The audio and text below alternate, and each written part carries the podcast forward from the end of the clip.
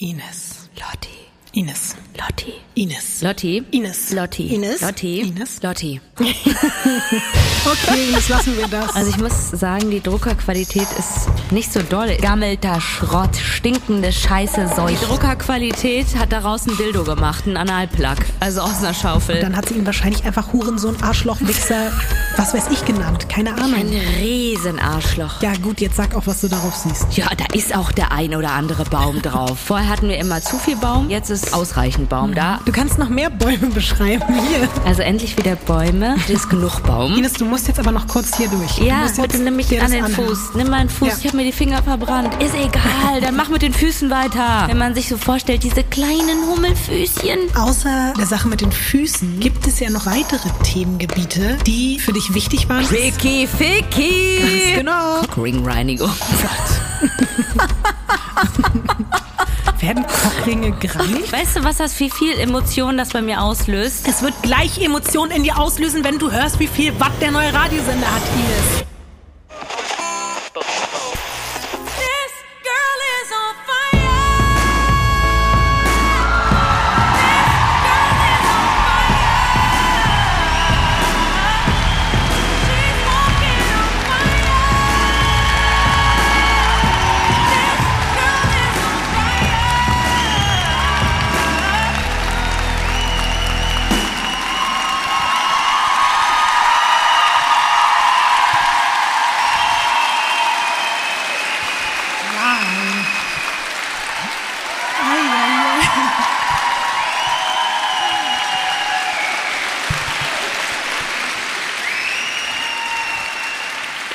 In nomine Patris et Filii. Boah, meine polnische Oma wäre so stolz.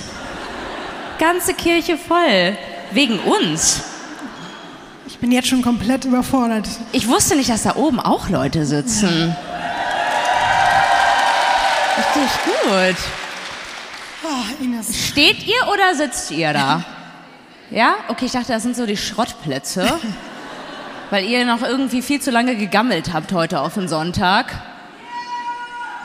Wieso yeah?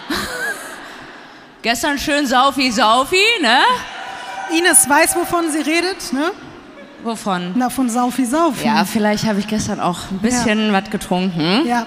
Während ich die ganze Nacht äh, Fälle vorbereitet habe, ha- hast du ein bisschen gefeiert. Das ist schön. Die Aufgabenverteilung bei uns ist toll. Lotti, ich war bei einer Hochzeit und du weißt, dass du selber, ne? Also du hättest es nicht anders gemacht, oder? Ines, willst du jetzt eigentlich mal langsam anfangen, mir was zu erzählen? Ich wollte mal kurz sagen, wirklich schön, die Leute zu sehen, die unseren Podcast immer hören, weil man hat ja so ein bisschen Angst bei einem Podcast. Man weiß ja nicht, wer da kommt, ne? Und ich bin einfach froh, dass ihr keine Trucker seid mit so einer Met-Kanne, die jetzt hier sitzen, sondern dass ihr einfach wirklich zauberhafte, tolle Menschen seid. Und ich Ja. glaube, das wird heute ein großartiger Abend.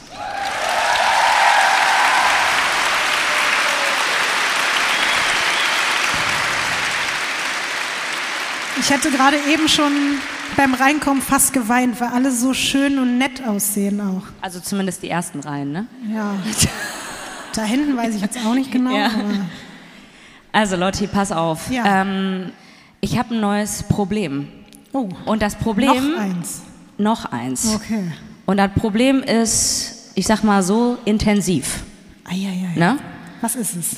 Was kannst du dir vorstellen, äh, neben Füßen, was du Ich noch. wusste, dass es keine drei Minuten dauern wird, bis das Wort Füße einmal fallen Ich habe heute extra diese Schuhe angezogen, damit ich so viel Fuß wie geht zeigen kann.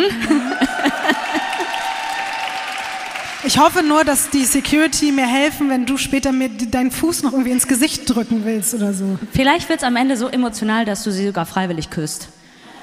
Wir werden das sehen. Ja, erzähl von deinem Problem. So, also was kannst du dir neben Füßen noch vorstellen, was intensiv riecht und was unangenehm ist, wenn das intensiv riecht? Ines, wir sind in der Kirche. Ach so, nee. Ah, so, okay. Stimmt, warum bin ich da nicht drauf gekommen? Na gut, ähm, Nee, das Problem habe ich tatsächlich nicht. ich denke jetzt an mehrere Sachen. Alles, was irgendwie offen und unten ist. Weiter oben, Okay. Ähm, hä? Okay, pass auf. Nase, Nein, schlimmer. Ohren.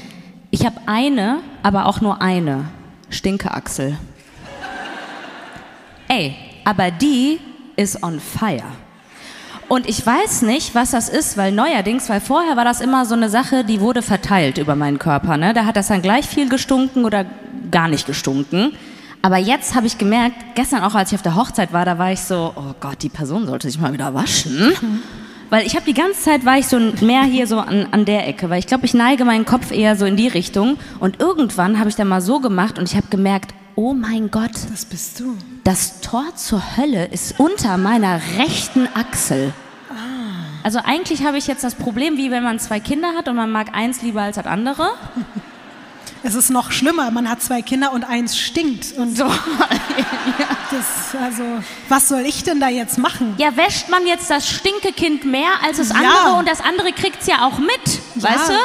Aber da musst du jetzt genau so handeln. Das eine braucht mehr Zuwendung, mehr Wasser, mehr Seife, mehr Deo und das andere chillt. Ja? Also Ja. das ist quasi jetzt so mein Internatskind und das ist hier das Assi-Kind, was Ja. ich quasi drunter habe. Ja. Also muss ich jetzt die Achsel öfter waschen Ja. und auch nur die eine, ja? ja. Das ist dann okay, Die dass ich nur die auch, eine dann Nein, beide waschen, aber die andere mehr. Was ist das überhaupt für ein Problem? Ich habe noch nie in meinem Leben davon gehört, dass jemand eine stinkende Achsel hat. so. So. Weird Crimes, ich sag's euch. Und mittlerweile habe ich das Gefühl, wir haben diesen Podcast angefangen und das hat sich auf mich und meinen Körper übertragen. Ich würde sagen, bevor ich noch mehr weirde Sachen jetzt hier aufgetischt bekomme, die ich, bei denen ich dir leider nicht helfen kann, sollten wir anfangen, oder? Mit dem heutigen Fall. Seid ihr bereit? Von Studio Bones. Das ist Weird Crimes.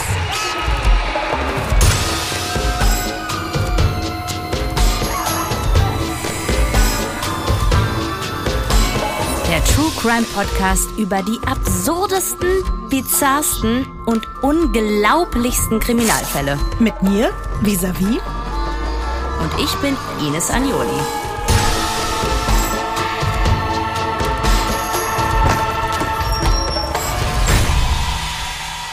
Diesmal der Kanumann und seine Witwe.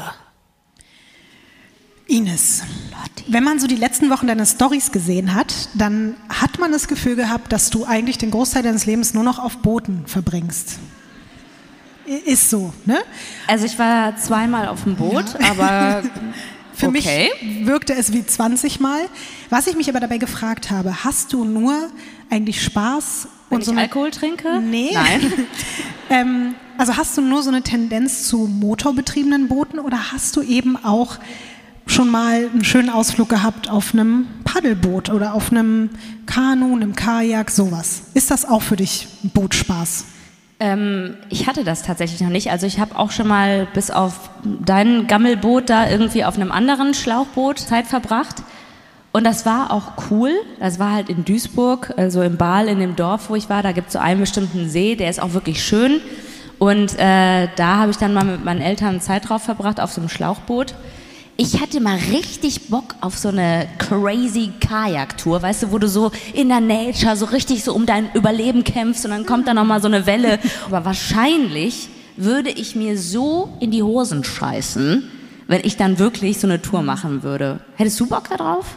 Also das jetzt, also aktuell wäre mir das, glaube ich, auch ein bisschen zu viel, aber vielleicht machen wir das ja mal als Weird Crimes Teamausflug oder so. Aber mit allen anderen ja, auch. ja, mit euch allen jetzt hier zusammen. Alle in einem Boot. Ja, ganz genau. Die Frage wirkte natürlich vielleicht jetzt auf den ersten Blick ein bisschen random, aber du hast es dir jetzt vielleicht schon gedacht.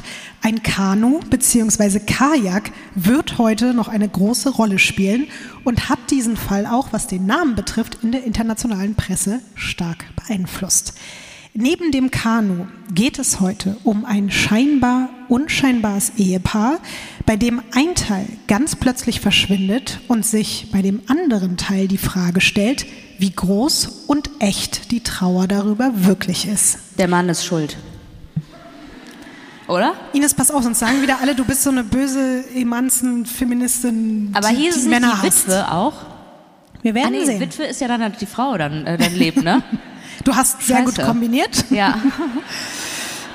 Normalerweise kennt ja Ines nie vorher die Titel und ich hatte schon Angst heute vorher, dass sie den Titel kennt und alles weiß, aber jetzt mache ich mir weniger Sorgen gerade. Das ist, ähm, es ist alles noch offen, würde ich sagen. Es geht heute um John und Anne Darwin und das rote Kanu.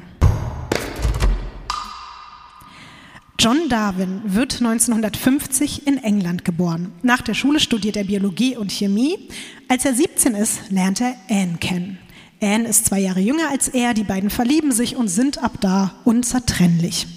Freunde haben die beiden jetzt nicht so viele, aber finden sie auch nicht so schlimm, weil sie haben ja sich. Mhm, ist übrigens ein Red Flag, nur mal so, ne? Anne ist eine sehr stille, introvertierte Person. John ist sehr viel lauter und der ist auch derjenige, der so in der Beziehung den Ton angibt. 1973, da sind beide Anfang 20, heiraten John und Anne. Und davon zeige ich dir natürlich jetzt ein schönes Bild. Du hast sie natürlich in schlechter Druckerqualität da liegen. Alle anderen bekommen sie jetzt hier in guter Qualität. Halbwegs guter Qualität. Also ich will jetzt auch nichts Böses sagen oder so, aber auf den ersten Blick würde ich jetzt nicht sagen, dass er den Ton angibt. Woran machst du das fest? Ich weiß nicht, der sieht eher, der sieht mehr nach Mausi aus als sie. Also bei ihr habe ich irgendwie das Gefühl, sie könnte ihm die Halsschlagader durchbeißen. okay. Also ich meine, die sehen jetzt erstmal beide nett aus, ja? Er gibt mir trotzdem ein bisschen die Vibes, wenn Botox zu viel war. Ja, also jetzt, nachdem du das so gesagt hast, dass er irgendwie so den Ton angibt, würde ich wieder sagen, kommt bei mir komplett anders rüber. Also wenn ich die beiden sehen würde, die sehen beide sehr nett aus. Ähm, auch ein süßes Paar. Beim Blumenstrauß hätte ich gesagt, da haben die sich äh, über den Tisch ziehen lassen, oder? Also, das ist wirklich, äh, weder blühen diese Blüten, noch ist er wirklich voll. Aber dafür hat er eine sehr volle Blume. Vielleicht ist das das Zeichen gewesen. Da wurde an der falschen Stelle gespart.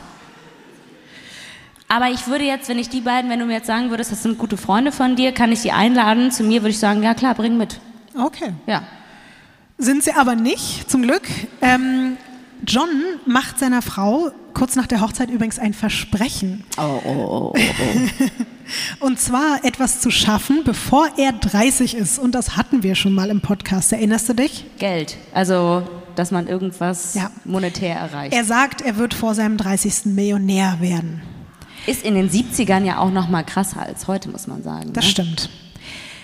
Die beiden sind schon auch sehr glücklich, muss man sagen, wie man auch sieht auf dem Bild. Und ihr gemeinsames Leben läuft von da an erstmal relativ unaufgeregt und unbeschwert. John wird Lehrer für Naturwissenschaften und Mathe. Anne arbeitet als Arzthelferin und die beiden bekommen zwei Söhne, Mark und Anthony. Gibt natürlich auch, ja, ich weiß, Ja. ne? Ja. Ich habe beim Recherchieren die ganze Zeit in meinem Kopf Mark Anthony gehabt Ja, was sollen wir machen? Die haben die Kinder Mark Anthony genannt. aber das also, ist voll gut, weil ich kann mir nie die Namen merken. aber jetzt heute Ja, schon. Ne? Mark Anthony weiß ich Mark jeden und Fall. Anthony. Wir gucken uns jetzt mal die Familie zu viert an mit Mark Anthony. Hä, das sind doch andere Menschen, oder? Das ist jetzt ein paar Jahre vergangen, aber es sind ja, schon. aber Mark und Anthony sehen mehr aus nach den beiden auf dem Hochzeitsbild als die selber. Ines, da liegen jetzt ein paar Jahre dazwischen. Die haben sich halt verändert. Es sind schon die gleichen Ja, Leute. ich weiß, aber das ist schon heftig. Er sieht übrigens aus wie Prince Charles mittlerweile, oder? Stimmt, eine gewisse Ähnlichkeit ist da, ja.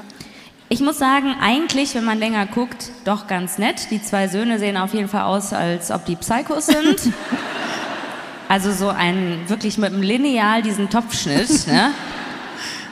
Und auch wie gerade die da stehen, also besonders Mark oder Anthony, Ja, man weiß es nicht, ne?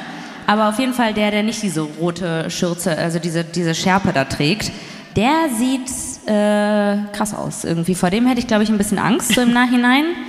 Ähm, und die beiden Eltern, ja, eigentlich, eigentlich nett. Also, wenn ich Kinder hätte, würde ich sagen, ja klar, geht bei den Spielen. Ich habe aber keine Kinder. ich habe ja schon gesagt, an sich sind die alle super happy und das sieht man ja auch oder hat zumindest den Eindruck davon. Was aber nicht ganz so gut läuft, ist die Sache mit dem Geld. Ah. Das liegt auf jeden Fall wirklich in weiter, weiter Ferne, Millionär zu sein. Nach 18 Jahren hängt er dann seinen Lehrerjob an den Nagel, weil er eben auch gemerkt hat, dass das jetzt nicht die schlauste Entscheidung war. Und dann versucht er mit allem möglichen Geld zu machen, auch natürlich, um seiner Frau was bieten zu können. Das läuft aber alles so semi. Im Dezember 2000 haben die beiden dann aber endlich mal richtig Glück. Mit Hilfe eines Kredits können sie Teile von folgendem Objekt erwerben.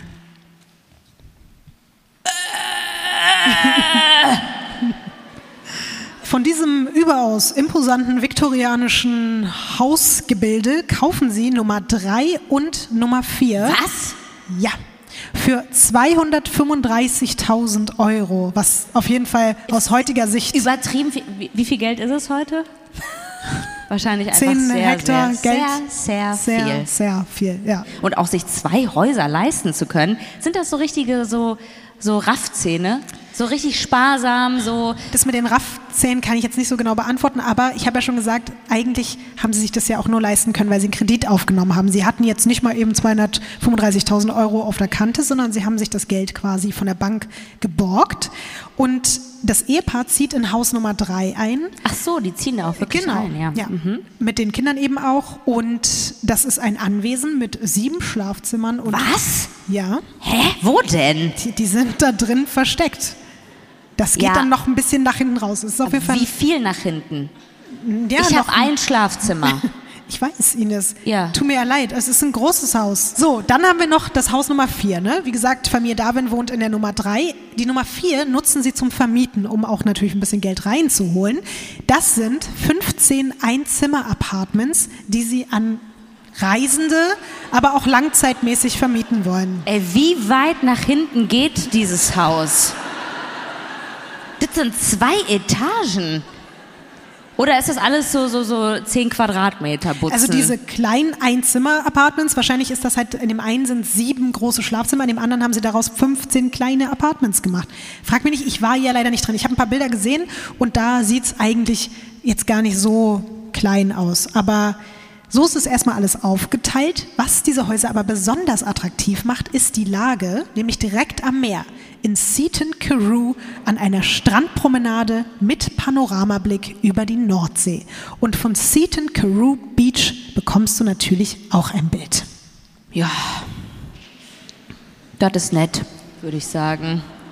Warum hast du so schwer jetzt geatmet? Das ist ein Strand. Ja, aber Dünen. ich liebe Strand, aber das ist so ein Dünenstrand, ja. Genau. Dünen? Was hast du denn gegen Dünen? Ich habe nichts gegen Dünen, aber Dünen sind so ein bisschen, ja, das ist so ein bisschen wie Schwipschwapp statt äh, Original Cola mit Fanta, weißt du? Hä? Okay. Für dich, für die Orientierung natürlich für alle. Der Ort liegt im Nordosten Englands, so knapp zweieinhalb Stunden von Manchester entfernt, hat 6000 Einwohner der Ort und jedes Jahr kommen da freiwillig an diesen okayen Dünen, Schwipschwapp-Strand tausende Touristen und auch Tagesbesucher, um sich dort an diesem kilometerlangen Strand irgendwie einen schönen Tag zu machen. Und dort leben nun auch Anne und John. Neben dem neu gegründeten Vermietungsbusiness arbeitet John übrigens inzwischen ganz in der Nähe als Gefängniswärter im örtlichen Knast. Okay, wow. Also von Lehrer zu Gefängniswärter, obwohl wahrscheinlich mit den Leuten auch nicht so viel Unterschied, ne? Anne ist übrigens immer noch in der Arztpraxis angestellt, aber sie kümmert sich auch um die Apartmentvermietung. So geht es dann die nächsten zwei Jahre. John und Anne zahlen ihre Kredite und Hypotheken ab, verbringen regelmäßig Zeit mit ihren erwachsenen Söhnen, kümmern sich um die Vermietung und gehen ihren Jobs nach. Und wenn es die Zeit zulässt, dann verbringt John auch immer mal wieder einige Stunden auf dem Wasser in seinem selbstgebauten Kanu. Wir befinden uns jetzt schon im Jahr 2002. Also wir haben jetzt viele, viele, viele Jahre übersprungen. John ist mittlerweile 51 Jahre alt, seine Frau 49. Sie sind seit 30 Jahren verheiratet. Also das ist jetzt auch schon ganz lange her, das Bild, was wir gesehen haben. Man sieht die beiden eigentlich nie streiten oder irgendwie laut miteinander werden. Für die Außenwelt scheint in dieser Beziehung alles wirklich komplett normal zu laufen. Und Anne, die regelmäßig in die Kirche geht, tatsächlich, wird von Nachbarn und Kolleginnen sogar als ganz besonders vertrauenswürdige und gutherzige Person bezeichnet. Also wenn du das schon sagst, dann weiß ich, Die ist komplett abgefuckt eigentlich. Also mittlerweile weiß ich das. Ich, also das Foto, wo ich am Anfang gesagt habe, die beißt ihm die Halsschlagader durch. Ich spüre die Vibes, dass eigentlich, wenn du so jemanden sehr nett beschreibst, das kann nur schief gehen. Es ist tatsächlich so, dass sonst da, jetzt so in dem Umfeld von den beiden, niemand so richtig ahnt, dass hinter den Wänden dieses schicken Anwesens am Meer ein dunkles Geheimnis vorherrscht. Das weiß zu diesem Zeitpunkt noch niemand. Am 21. März 2002 kommt John von seiner Schicht im Gefängnis gegen 16.30 Uhr nach Hause und hat Bock, noch eine Runde Kanu fahren zu gehen. Mit seinem roten, selbstgebauten Kajak oder Kanu, dazu kommen wir gleich noch, das er Orca getauft hat, paddelt er direkt vor der Haustür am Seaton Carew Strand los, Richtung Hartlepool. Dort führt eine Flussmündung zu einer der am meisten befahrenen Schiffsrouten an der gesamten englischen Küste. Ein Nachbar sieht John noch kurz bevor er aufs Meer hinaus paddelt. An diesem Tag ist das Meer übrigens spiegelglatt, also sind eigentlich optimale Voraussetzungen für eine entspannte und vor allem auch sichere Kanutour. Und trotzdem kehrt John Darwin an diesem 21.03. nicht nach Hause zurück. Jetzt schon? Ist er denn jetzt Millionär geworden zwischenzeitlich? Nein, immer noch nicht. Um halb zehn abends wird er von seiner Frau Anne als vermisst gemeldet. Sie berichtet der Polizei am Telefon ganz aufgebracht, dass ihr Mann nicht zu Hause sei und das Kanu ebenso wenig, er aber normalerweise eigentlich immer ganz zuverlässig vor Anbruch der Dunkelheit vom Paddeln zurückkehren würde. Und deshalb befürchtet sie nun, dass was Schlimmes passiert sein muss. Aber ist der da auch alleine unterwegs gewesen? Und was hat er da gemacht? Alleine? Na, Kanu fahren, paddeln. Mhm. Das machen viele Menschen. Wisst ihr, was das Verrückteste ist? Als ich vorhin auf dem Weg hier zur Kirche war, habe ich einen alten Mann mit einem roten Kajak gesehen in Kreuzberg, der irgendwo da lang gelaufen ist auf der Straße. Das ist kein Scherz. Ich wollte es noch fotografieren, ich habe es nicht geschafft, aber Findest du es nicht maximal gruselig? ja, auf jeden Fall. Ich wollte es deswegen auch kurz mal gesagt haben. Ich finde es trotzdem merkwürdig, dass man alleine einfach mit einem Kajak rausfährt und denkt, ja, ja, das ist das Normalste auf der Das Welt. machen überall auf der Welt jeden Tag tausende Menschen, weil das deren Hobby ist. Ja, aber ich frage mich, was ist das Hobby daneben, neben dem Kajakfahren? Irgendwas anderes macht man doch da drauf. Man schreibt doch bestimmt irgendwelche wahnsinnigen. Nein, man genießt einfach nur die WhatsApp-Nachrichten? Natur. Man guckt und genießt und bewegt sich dabei. Wir Aber denken gut, doch alle das Gleiche, oder? ich weiß nicht, was du denkst, Ines. Ja, das mit dem Ficky Ficky. Im Kajak, du kannst im Kajak kein Vielleicht nicht mit einer anderen, ja, ich weiß, das ist auf jeden Fall, das, das wäre wieder so Wild äh, Water Rafting oder sowas halt. Aber man kann ja schön hier mit äh, der Stinkeachsel oder sowas halt, weißt du? Ich weiß nicht, wirklich nicht, wo du jetzt gelandet bist, aber wir gehen mal zurück zum Seaton Carew Beach und dort wird dann die Küstenwache alarmiert, weil natürlich klar ist, ein Mann ist verschwunden, sein Kajak ist verschwunden, der muss ja irgendwo sein. Und diese Küstenwache entdeckt dann nachts um eins ganz in der Nähe tatsächlich ein Paddel. Das ist nur knapp fünf Minuten entfernt von der Stelle da gefunden worden, an der John losgefahren ist. Relativ schnell ist dann auch klar, das Paddel gehört tatsächlich dem vermissten John. Spätestens jetzt wird eine massive Suchaktion eingeleitet. Polizei und Küstenwache durchkämmen da diesen kilometerlangen Küstenabschnitt in alle Richtungen. Und dann findet man auch noch eine Rettungsweste. Auch die gehört John. Je mehr Stunden und dann auch noch Tage vergehen, desto mehr sinkt natürlich die Hoffnung bei allen Beteiligten, ihn noch lebend finden zu können.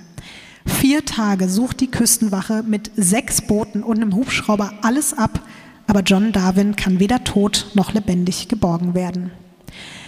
Alle rechnen jetzt mit dem Schlimmsten. Die Vermutungen lauten, dass John vielleicht unbemerkt zwischen die riesigen Schiffe, die dort verkehren, geraten sein könnte und dann von einer Schiffsschraube erfasst wurde. Es dauert dann noch ein paar Wochen, bis plötzlich Folgendes an einem Strand in der Nähe dieser vielbefahrenen Flussmündung, in dessen Richtung John ja losgepaddelt ist, auftaucht. Und davon gucken wir uns jetzt ein Foto an. Also das ist jetzt ein Kajak. Und noch ein Paddel? Oder ist das das Das Paddel? hat man mit ja, dazu okay. gelegt, sozusagen als alles Okay. angucken, was man gefunden hat. Und es ist zerstört. Mhm. Also, das sieht auf jeden Fall kaputt aus. Also Ines, damit würde jetzt, glaube ich, niemand rausfahren. So. Also Ich will auch übrigens immer sagen, bevor jetzt jemand schimpft, zum Beispiel mein eigener Mann, der seit seiner Kindheit Kanu-Experte ist und wir selber, er mich immer berichtigt, wenn ich sage, oh, das ist ein Kajak, Kanu. Es ist ein bisschen kompliziert, weil eigentlich ganz offiziell ist das, was wir da sehen, ein Kajak. Aber es ist so, dass in Deutschland tatsächlich der Oberbegriff für Kajaks und Kanadier auch Kanu ist. Das ist ein bisschen umstritten. Das Verrückte ist aber jetzt in Bezug auf diese Geschichte, die ich heute erzähle, dass die komplette Welt wirklich von einem Kanu spricht, obwohl es ein Kajak ist. Aber ich habe mich deswegen dazu einfach entschieden, es zu übernehmen als Kanu, weil es einfach alle sagen das. Und ich, Ich glaube, die meisten Leute denken sagen. sich, ist mir egal. Ob es ein Kanu oder ein Kajak ist, juckt mich gerade nicht. Ja. Aber mein Mann Was zur Hölle ist passiert? Ja. Aber Leon wird später mit mir schimpfen. Deswegen wollte ich es dazu ges- gesagt haben und damit mir einfach kein Kanu- oder Kajak-Fan, der hier sonst rumsitzt, das später übel nimmt. Und auch wenn Johns Körper jetzt immer noch nicht gefunden wurde und es davon keine Spur gibt, geht man spätestens jetzt nach diesem Fund endgültig davon aus, dass John Darwin mit seinem Kanu, Kajak, in Seenot geraten, untergegangen und nun nicht mehr am Leben ist. Für Johns Familie ist das natürlich ein Albtraum. Die beiden Söhne, die sind jetzt 23 und 26, die sind am Boden zerstört. Und Johns Vater, der ist zu diesem Zeitpunkt 85, der geht einfach jeden Tag an den Stränden zwischen Hartlepool und Seaton Carew auf und ab, um seinen toten Sohn zu suchen. Das finde ich auch ganz, ganz schrecklich. Was glaubst du denn, wie geht denn Anne jetzt mit der Situation um? Also wenn du das so betonst, dann habe ich das Gefühl, dass ihr das am Arsch vorbeigeht. Nee, so ist es nicht, aber sie fragt mehrmals, wirklich mehrmals und sehr offensiv. Nach der Lebensversicherung? Sie fragt beim zuständigen Ermittler nach, wie lange es denn jetzt dauern würde, bis ihr Mann offiziell für tot erklärt werden würde. Sehr sympathisch. Das will sie wirklich immer wieder wissen. Außerdem gibt sie einer Lokalzeitung ein Interview, in dem sie unter anderem erzählt, dass es wirklich besonders schwierig ist, Abschied zu nehmen, wenn es keine Leiche und kein Grab und auch keine Sterbeurkunde gibt. Sie sagt, Zitat, alles, was ich will, ist, seinen Körper zu begraben. Es würde mir ermöglichen, weiterzumachen. Und manche Leute aus der Nachbarschaft empfinden das als etwas merkwürdig, weil sie will scheinbar einfach wirklich nur ganz, ganz schnell irgendwie von vorne anfangen. Und das ist vor allen Dingen insofern merkwürdig, dass Leute sagen, dass sie eigentlich früher eine Person war, die ohne John nicht mal alleine einkaufen oder die Straße runtergegangen ist. Aber jetzt ist sie auf einmal erstaunlich stark und unabhängig. Ich habe ein Gefühl. Du hast ja gesagt, dass er quasi den Ton angibt. Er hat sie quasi verbal vielleicht oder hinter verschlossener Tür auf eine Art und Weise psychisch gefoltert.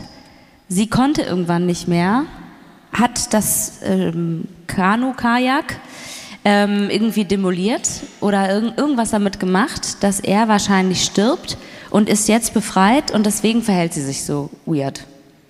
Wir werden sehen, ob dem so ist oder nicht. Ich erzähle einfach mal weiter, weil das Ding ist, dass man dann trotzdem auch, obwohl man eben so ein bisschen skeptisch ihr gegenüber ist, sie auch immer mal wieder weinend in Schwarz gekleidet am Strand trauern sieht und am Ende. aber komm. Das ist ja, das gibt mir richtig von Madonna hier dieses Frozen Videodreh-Vibes. Ja, wenn du dich schwarz gekleidet so, so, weißt du, so in Szene setzt, so am Strand und dann nach Hause gehst und dann so celebrate good times, come on. Aber die meisten Menschen überzeugt es dann doch, weil äh, die Leute sagen, dass es vielleicht auch einfach nur so ist, dass es sie komplett aus der Bahn geworfen hat, ihren geliebten John nach all den gemeinsamen Jahren verloren zu haben und dass sie sich auch deswegen vielleicht ein bisschen komisch verhält. Und so sieht es dann irgendwann eigentlich auch das ganze Land, weil die Geschichte rund um das Kanu-Unglück landet auf allen Titelseiten und ganz England leidet mit der armen Anne und natürlich auch mit den Söhnen und den anderen Familienmitgliedern. Im April 2003, ein bisschen mehr als ein Jahr nach John Darwins Verschwinden, wird er dann, obwohl man nach wie vor keine Leiche gefunden hat, offiziell für tot erklärt.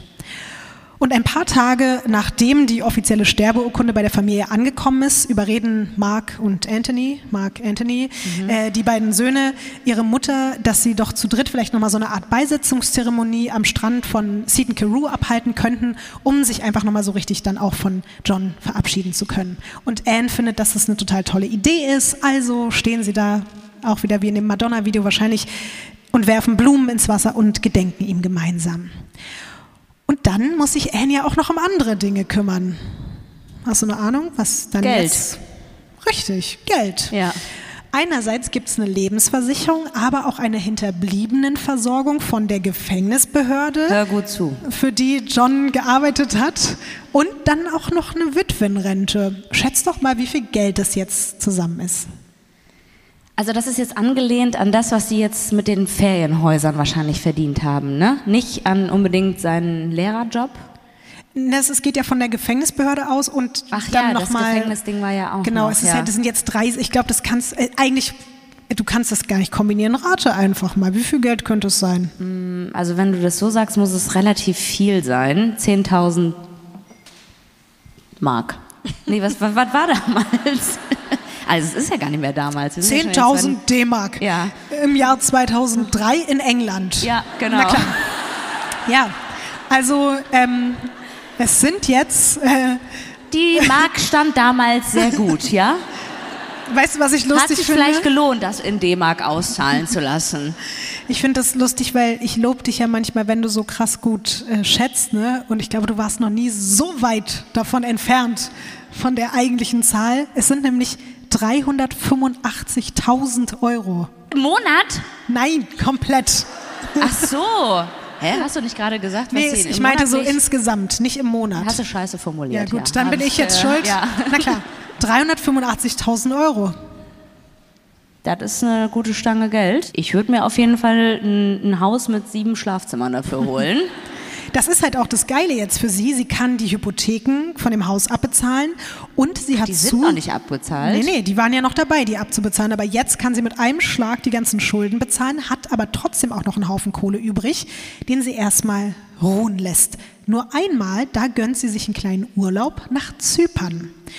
Ihre Söhne sind ganz beeindruckt, dass die früher doch eher einfach wirklich unselbstständige Anne sich jetzt sogar traut, alleine in den Urlaub zu fahren und sich einfach was Gutes tut. Anne geht ansonsten auch weiter zur Arbeit. Im Apartmenthaus muss sie sich nur um einen Mieter kümmern. Reisende nimmt sie da nicht mehr auf. Das ist hier alles zu viel, das jetzt irgendwie alleine zu managen. Ihre Söhne kommen regelmäßig vorbei, sie besuchen und bleiben manchmal auch über Nacht, damit sie sich nicht so einsam fühlt. Und jedes Jahr wirft sie am Tag des Verschwindens von John Blumen ins Meer. Und so geht es dann ein paar Jahre. Bis 2007, als Anne, Mark und Anthony plötzlich mitteilt, dass sie ihren Job gekündigt hat, beide Häuser verkaufen wird und nun auswandern möchte. Nach Zypern. Nee, nicht nach Zypern. Du darfst aber gerne mal raten, wohin wird denn jetzt so eine alleinstehende, Mitte 50-jährige, ziemlich schüchterne Witwe aus so einer englischen Kleinstadt noch so hin auswandern können, wenn es jetzt nicht gerade Zypern ist? Ballermann. Nee, einen Versuch hast du noch. Thailand. Nee, ich zeig dir jetzt ein Bild von der Stadt, in die sie auswandern möchte. Du musst das jetzt nicht erraten, aber es ist jetzt erstmal nur vom ersten Eindruck. Was denkst du so zu dieser Stadt? Ja, das ist auf jeden Fall eine ganz andere Stadt als da, wo die vorher gelebt Ja. hat. Also das ist groß und ich kenne die Stadt. Ähm, aber sag doch einfach ja, mal. na klar. Ja. Ich werde das jetzt nochmal sagen für alle, die nicht wie Ines wissen, was das für eine Stadt ist, weil jetzt klärt sich auch die Flagge von vorhin. Das ist die Hauptstadt von Panama. Pa Wusste es jemand? Ich glaube, ein paar schlaue Leute. ja, ein paar Klugscheißer müssen sich jetzt melden, ne? Ich weiß das. Ich wusste schon von Anfang an. Also ich möchte nicht sagen, aber meine Schwiegermutter ist heute hier, die ist sehr schlau, die hat sich gerade gemeldet. Die wusste das nämlich. Dass Ja, die nehme ich zurück. Aber ich habe auf jeden Fall ein paar Leute gesehen, wo ich mir denke, ja, ihr habt auch schon die ganze Zeit gedacht, das ist kein Kanu. Das ist ein Kajak. Das sieht man doch. Um was kurz äh, zu Panama City zu sagen. Panama an sich, also die, die, das Land liegt zwischen Kolumbien und Costa Rica und so schön Panama auch ist, aber es hat einfach mal eine achtmal so hohe Mordrate wie Großbritannien. Und das liegt insbesondere auch an der Hauptstadt Panama City. Drogenkriminalität, Überfälle und Schießereien sind da in einigen Stadtteilen wirklich an der Tagesordnung. Krass. Ich dachte immer, wann äh, hier von Janosch, oh wie schön Ja. ist Panama, war für mich komplett romantisch. Panama ist auch wunder wunderschön, aber es gehört jetzt, sage ich mal, noch, was so Latein- und Südamerika betrifft, nicht, es ist nicht an oberster Stelle, aber es ist eben auch im Vergleich zu europäischen Städten trotzdem einfach viel, viel gefährlicher. Und ausgerechnet da will jetzt einfach Anne Darwin nach dem tragischen Tod ihres Mannes ein neues Leben beginnen. Sie war 2006 tatsächlich auch schon mal da, um sich Wohnungen anzugucken und um die Umgebung ein bisschen kennenzulernen. Und jetzt will sie einfach für immer da bleiben. Alleine war sie da? Ja. Ah, die haben ja keine Freunde, ne? Ja, richtig. Und Annes Söhne sind natürlich total geschockt. Die machen sich Sorgen und wollen sie noch umstimmen, aber sie ist fest entschlossen. Sie verkauft beide Häuser für 400.000 Euro und bucht sich ein One-Way-Ticket nach Panama City. Bei ihrem Abschied übergibt sie Mark und Anthony noch alle möglichen Hinterlassenschaften des Vaters, Bücher, Schmuck, Briefe, Kleidungsstücke und dann geht's los. Geil, die haut mit 400.000 Euro ab und hier hast du noch eine alte Hose vom Vater. ja. Mach mal. Ja. Schon ein bisschen scheiße, oder? Ja, ich glaube, die haben ihr auch geholfen dabei mit dem Geld, damit sie das hinkriegt, um sie zu unterstützen. Ja, gerade deswegen lass mal ein paar Euros da, ja, oder? Ja, eigentlich schon. Wäre schon cool gewesen, aber ich glaube, die haben sich trotzdem gefreut, ein paar Erinnerungsstücke an ihren Vater zu bekommen. In Panama City kauft sie dann mit Hilfe eines örtlichen Maklerbüros ein Apartment und sie fühlt sich das erste Mal seit Ewigkeiten wieder richtig unbeschwert und frei in ihrem neuen Zuhause. Sie telefoniert regelmäßig mit ihren Söhnen und lädt die auch ein, so nach dem Motto, ihr könnt mich hier jederzeit besuchen kommen. Anns Auswandererleben läuft also super. Aber was sie nicht ahnt, hinter ihrem Rücken wird in der alten Heimat über sie gesprochen. Man findet es jetzt doch schon irgendwie sehr, sehr merkwürdig, dass Anne nach dem Tod von John nun mit all dem Geld alleine nach Panama ausgewandert ist.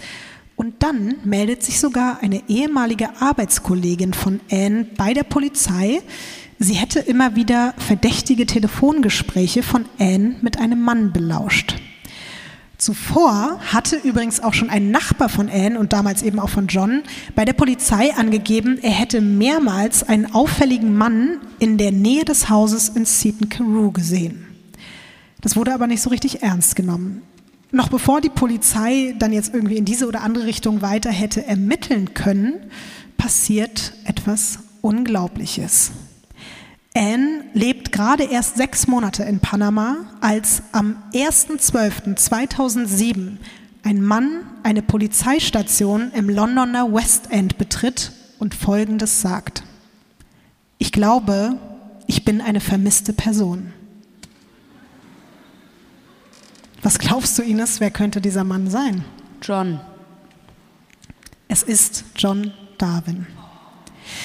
Wie lange war der jetzt weg? Fünf Jahre. Im Wasser? Ey, wir sind offen, oder? Es kann alles passieren. Ich meine, die Haut muss scheiße ausgesehen haben.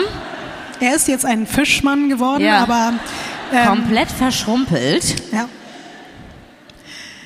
Warte mal, aber wie kommst du, also ja klar, du erklärst das jetzt, aber Das nach fünf Jahren, ich habe das Gefühl, ich bin vermisst.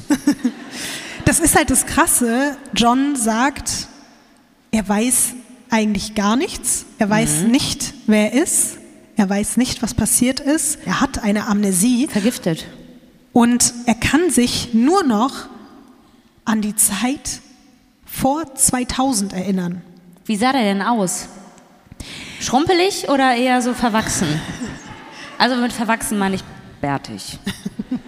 Also er hatte schon einen ordentlichen Bart. Ja. Er sah schon so ein bisschen verwildert Wild aus. aus, als Ja. ob der irgendwo. Aber er sah trotzdem so aus, als hätte er sich ernährt in der Zeit und als hätte er nicht im Wasser gelebt und jetzt flossen oder so, sondern er sieht schon noch halbwegs. sah krass wie Ariel aus als Mann. ja.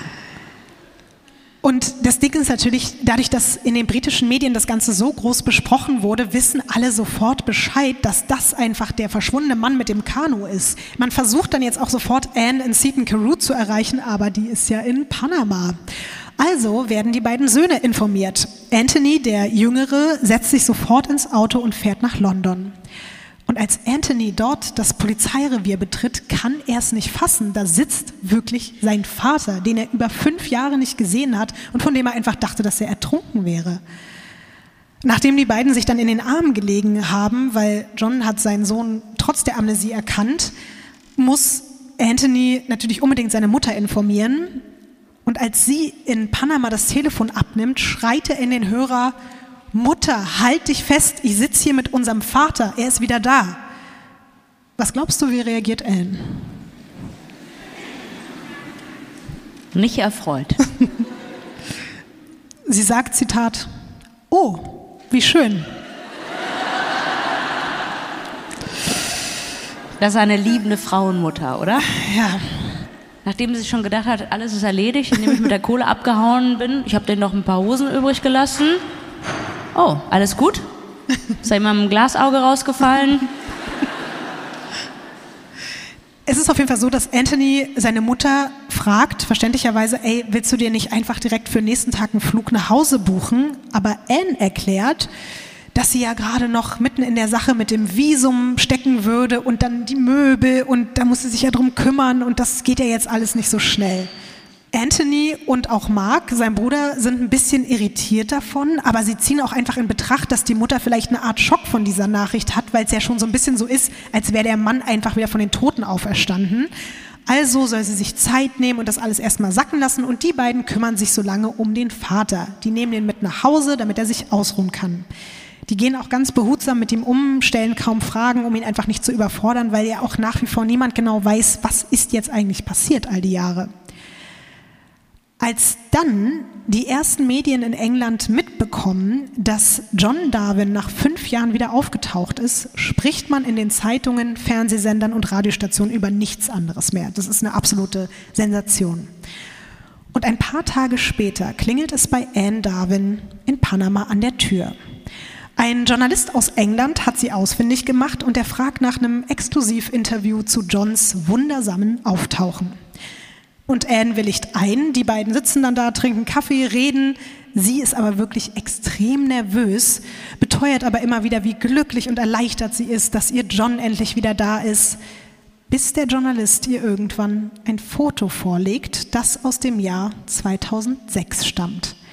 Es ist in Panama entstanden und als Anne es sieht, wird sie ganz blass und fällt fast vom Stuhl. Dieses Foto wird bald in den Medien auf der ganzen Welt zu sehen sein und ist für Anne der Anfang vom Ende.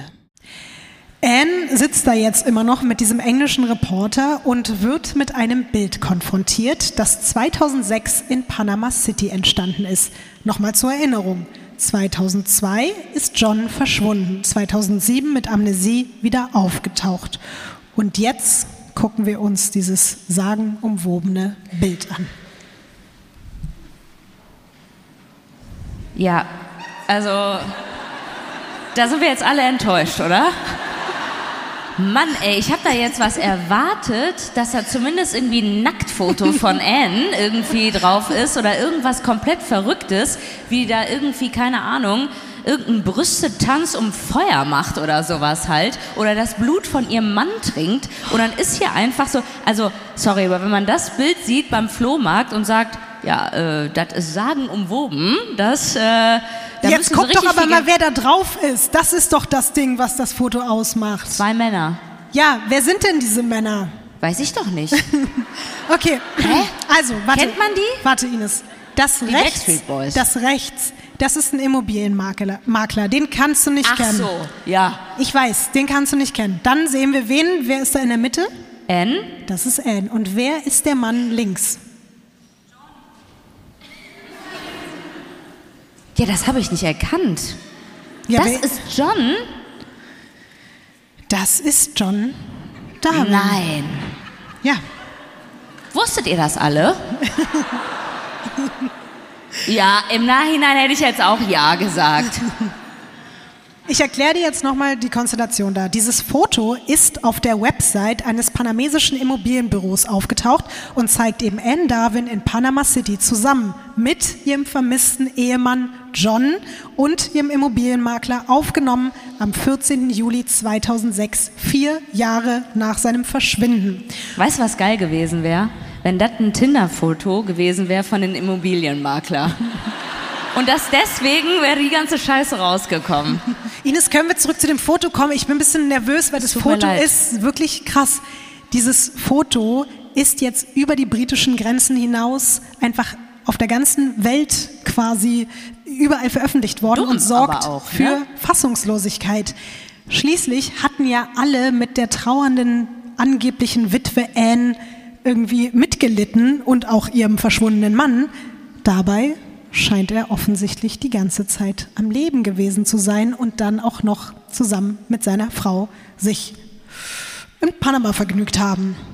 Auf den Titelseiten der Boulevardmedien ist jetzt übrigens auch zum ersten Mal die Rede von The Canoe Man, also dem Kanumann, obwohl es eigentlich der Kajakmann wäre, aber das hat sich dann irgendwie so festgesetzt. Und die ganze Welt fragt sich jetzt, warum und wie haben der Kanumann und seine vermeintliche Witwe das alles gemacht? Ich würde sagen, für einige Antworten drehen wir jetzt noch mal ein bisschen die Zeit zurück. Ins Jahr 2002, da hat der ganze Wahnsinn ja angefangen. Ich habe ja erzählt, nach außen hin wirken die Darwins zu dieser Zeit wie ein Bilderbuch-Ehepaar ohne Probleme. Aber dem ist nicht so. John ist schon fast krankhaft auf der Suche nach Möglichkeiten, schnell Geld zu verdienen. Ich habe ja erzählt, dieses, er will unbedingt Millionär werden, aber das hat alles über die Jahre nicht geklappt. Er hat es dann versucht, nach diesen 18 Jahren als Lehrer, erst als Bankangestellter, aber da wird er ganz schnell wieder rausgeschmissen. Dann lässt er in seinem Haus 17 Telefonleitungen verlegen, um an der Börse zu spekulieren. Das funktioniert aber nicht. Dann investiert er wirklich alles, was die Familie hat, in, halte ich fest, Gartenzwerge, um die auf einem Wochenmarkt zu verkaufen. Will aber niemand haben. Aber ich sag mal so, das ist auch so, wenn es dörflicher wird, ne, wir lachen jetzt. Aber hier gibt es bestimmt irgendwelche Leute, die kennen jemanden, der jetzt einen Porsche fährt durch Gartenzwerge. Bei ihm hat es auf jeden Fall nicht funktioniert, weil bei denen zu Hause, bei den Darwins, stehen jetzt überall Porzellanfrösche und Zwerge rum, die halt keiner haben will und kein Mensch braucht.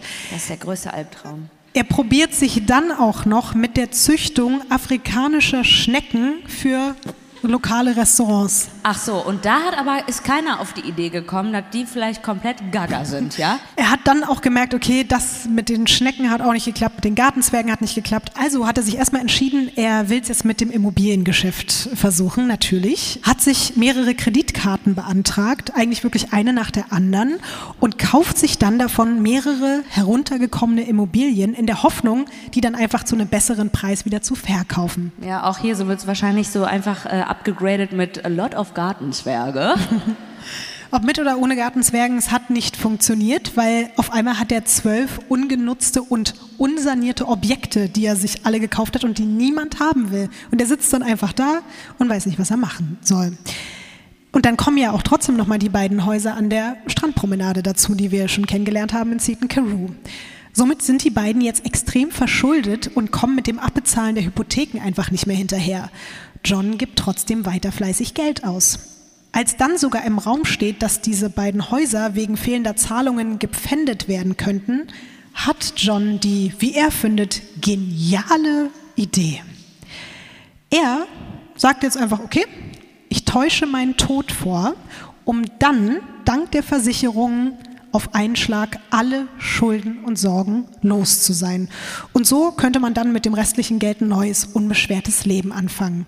Lieber sterben oder zumindest so tun, als mit der Schande leben zu müssen, Konkurs anzumelden. So sieht zumindest John das. Anne ist extrem skeptisch, aber sie konnte ihrem Mann noch nie gut widersprechen und bevor sie überhaupt den Mut sammeln kann, das alles irgendwie in Frage zu stellen, hat John einfach schon einen kompletten Masterplan erstellt, den er dann am 21.03.2002 in die Tat umsetzt. Kurz nach halb fünf setzt er sich in sein Kanu, aka Kajak. Er achtet extra noch darauf, von einem Nachbarn gesehen zu werden und dann paddelt er los. Nur knapp 15 Minuten weiter. Zu einer kleinen verlassenen Anlegestelle, das ist so ein Ort von Seaton Carew entfernt und dort harrt er einfach in diesem Kanu aus, bis es dunkel ist. Dann demoliert er es, tritt ein bisschen darauf rum, schiebt es ins Meer hinaus und das Paddel lässt er auch treiben. Um 19 Uhr steigt dann die schwarz gekleidete Anne Darwin in ihr Auto und fährt nur fünf Minuten weiter zu einem menschenleeren Parkplatz am North Gare Beach, um ihren Mann dort abzuholen. Sie bringt ihn zum nächstgelegenen Bahnhof, dort steigt er in einen Zug und fährt drei Stunden auf die westliche Küstenseite des Landes, um dort auf einem abgelegenen Campingplatz in einem Zelt zu wohnen.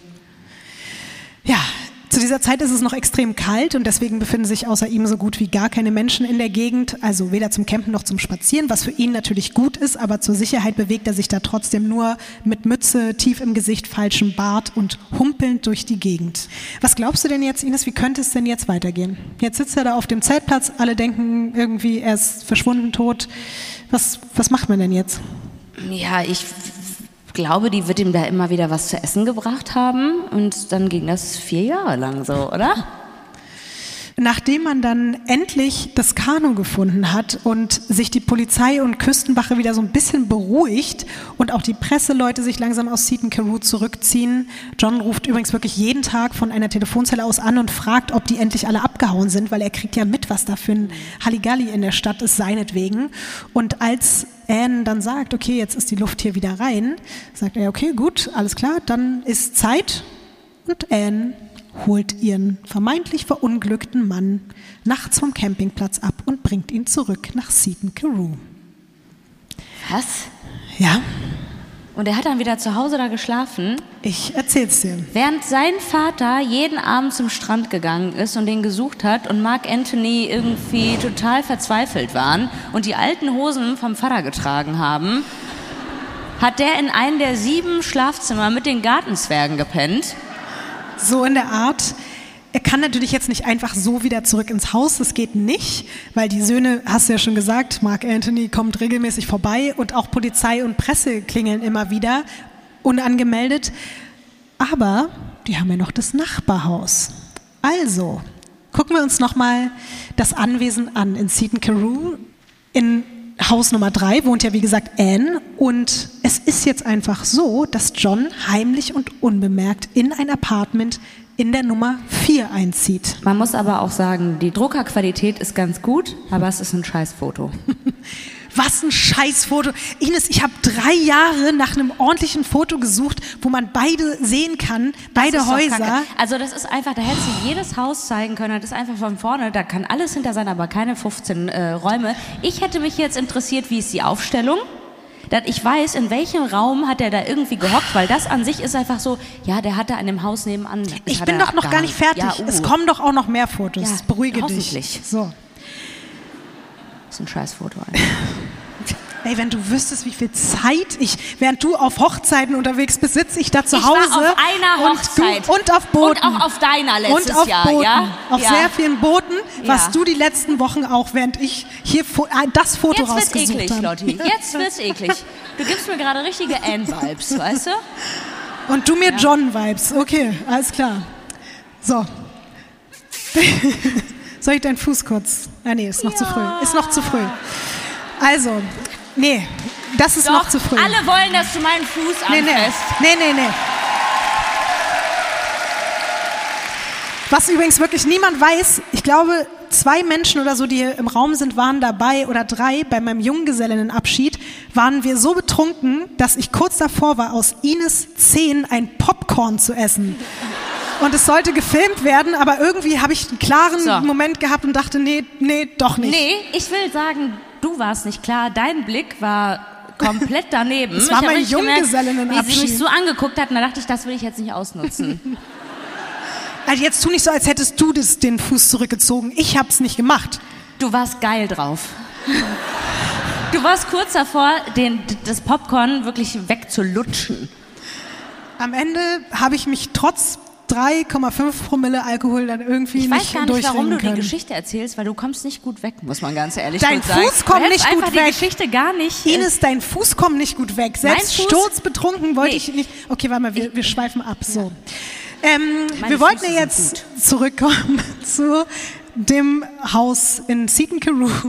Anne und John entscheiden jetzt, okay, wir wollen wieder zusammen sein, wir wollen natürlich auch trotzdem zusammen schlafen, aber die Häuser haben ja unterschiedliche Eingänge und es würde ja auffallen, wenn Anne jetzt ständig zwischen dem einen und dem anderen Haus irgendwie hin und her laufen würde und er kann da ja auch nicht einfach so irgendwie auf der Straße rumlaufen.